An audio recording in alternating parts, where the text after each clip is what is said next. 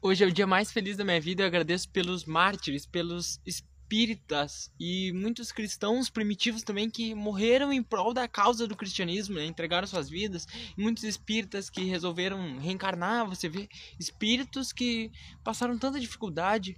Né, para conseguir compartilhar o ensinamento de Jesus, poderia falar no Espiritismo aqui o Chico Xavier passou muita necessidade, de Valdo Franco, né, que vivem uma vida abnegados inteiramente, né, em prol do próximo e em prol da mensagem de Jesus, né, que é a mensagem de amor. E esse estudo aqui é a segunda parte sobre depressão e suicídio. Eu aproveito sempre gravo quando eu posso, né, quando eu tenho tempo, quando eu não tenho muito tempo, gravo vários vídeos no mesmo dia. E aí eu gravei três vídeos na praia, só que ficaram com muito chato. O segundo vídeo não vai ser aproveitado, não consegui, por causa que o chato ficou intenso. Então eu estou regravando, né? Falando sobre o suicídio, Kardec pergunta: o sacrifício de sua vida não é meritório algumas vezes quando tem por objetivo salvar outra pessoa, né? Aí a resposta é: isso é sublime, conforme a intenção. E o sacrifício da sua vida não é um suicídio, a pessoa que se sacrifica em prol do próximo não é considerado suicídio, mas Deus se opõe a um sacrifício inútil e não pode vê-lo com prazer se ele é mascarado por orgulho, né? Porque às vezes a pessoa, digamos, a pessoa tá com vontade de se matar e ela usa aquilo ali simplesmente, mas ela, no íntimo dela, Deus sabe que ela já tinha vontade de se matar, ela só usou aquilo como pretexto, né? Não é esse exemplo que tá falando que é um sacrifício sublime. Eu vou dar um exemplo que eu vi numa palestra do Divaldo, ele contando uma história que na época do, do nazismo, né? É triste falar isso, mas uh, é uma coisa que a gente deve relembrar, até porque a gente está vivendo agora um momento de, de uma nova tensão, de uma possível guerra, quem sabe, né? O Divaldo Franco até já falou sobre uma possível terceira guerra mundial, e a gente tem que relembrar esses momentos, né? Aí quando falam lá do Holocausto, havia duas fileiras, né? Que as pessoas, os judeus eram divididos. Em, uns iam ser iam para as câmaras de gases e outros iam para os trabalhos forçados. E aí separaram um pai de um filho, né? O filho ia sobreviver e o pai ia morrer. Nesse momento tinha um padre e o padre trocou de lugar com aquele que ia morrer e morreu no lugar daquela pessoa. Então, isso é um exemplo de sacrifício, né? em prol porque ele não conhecia aquela pessoa, ele não tinha intenção nenhuma de se matar, mas ele sentiu a dor, né? Ele foi um verdadeiro cristão, sentiu o sofrimento do outro uma pessoa que ele nunca tinha visto na vida e trocou de lugar com aquela pessoa, morreu, né? Ele se entregou à morte, mas para salvar a vida de uma outra pessoa que sabia que tinha um filho.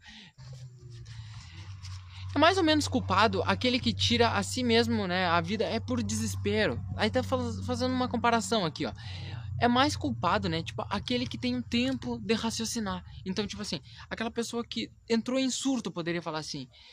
Aconteceu alguma coisa muito grave, ela se mata ali meio que instantaneamente. Tentar dar um exemplo. Acontece algo terrível assim, ela é louca. Pá! Né?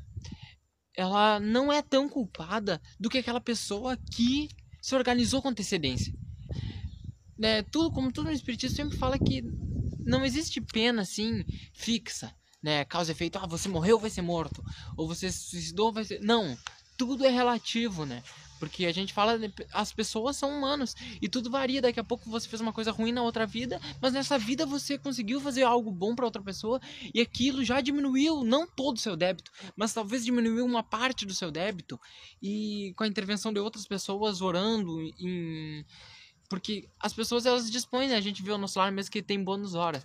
É, quem trabalha ganha lá né, nessa colônia bônus horas. E às vezes você tem um, um parente desencarnado e ele põe à disposição aquele, aquelas horas que ele tem de serviço, como se fosse o dinheiro dele, em, em prol de outra pessoa, né? Então muitas vezes a gente consegue receber bênçãos, né? Pelos nossos atos, mas também pela oração e pela ajuda de outras pessoas, né? Aqui outra pergunta.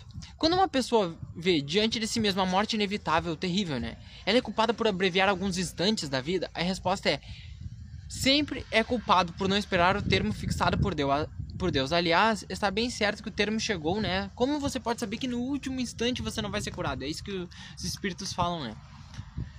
E a gente vê, como voltei a falar, espiritismo, né? Principalmente essa parte de, de poder falar penas, assim, elas não são fixadas. Mas o que a gente tem no espiritismo, assim, aqui em regra a pessoa, ela não pode, né? Aquele tempo que ela tirou da sua própria vida, ela numa outra vida ela vai ter que reviver aquele tempo. às vezes você vê uma criança, né? Como eu disse, não são todos os casos, né? Às vezes uma criança, ela, você pensa, ah, aquela criança viveu pouco tempo, né? Mas viveu cinco anos. Mas quando vê, ela pode ser, né? Não é uma hipótese. Mas em alguns casos, essa pessoa se matou em uma outra vida e faltava cinco anos para ela viver, né? Então ela vem nessa vida só para cumprir aquele período, porque como, como diz, né, ninguém entra no reino do céu se não pagar o último centil, né? Então tudo tem que ser perfeitamente se Deus designou para pessoa viver 80 anos, ela vai ter que viver os 80 anos. Se ela se matar com com 40, ela vai ter que vir numa outra reencarnação, nas condições que forem, pra viver aqueles 40, 40 anos que faltaram, né? Então você deve cumprir exatamente o que foi estipulado. As mulheres em certos países queimam-se voluntariamente sobre o corpo de seu marido. Podem ser consideradas suicidas? A resposta é que elas obedecem mais é um preconceito e muitas vezes elas não queriam fazer aquilo, né? Então a, a cultura também interfere muito, né? Muito na questão do suicídio. Tem essa questão, me lembrei da, da China também, que culturalmente é apoiado, entre aspas, né?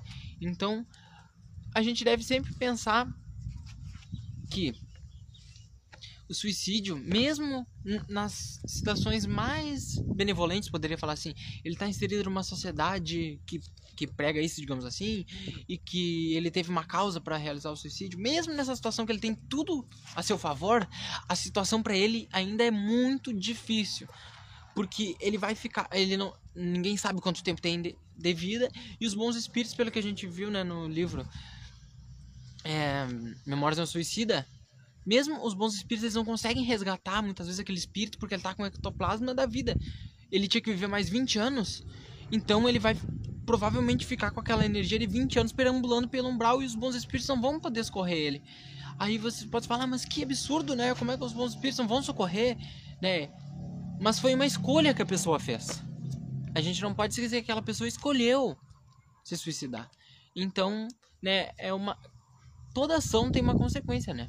Então, se você tomou essa ação pensando que vai, que ia diminuir os seus problemas, na verdade você vai só multiplicar os problemas. É, é algo muito triste e a gente deve ficar atento com pessoas às vezes que estão no nosso, na nossa volta e etc. Porque é um é algo que vem sorrateiramente, né? E aí a pessoa daqui a pouco entra numa depressão e daqui a pouco quando vê você mata, né? E o, Divaldo comentou né, que no, no futuro próximo a, a causa de, de, maiores mortes seria o suicídio, né? Que a depressão ia assolar, né? Isso se deve muito, eu, eu acredito, né, ao materialismo que a gente vive.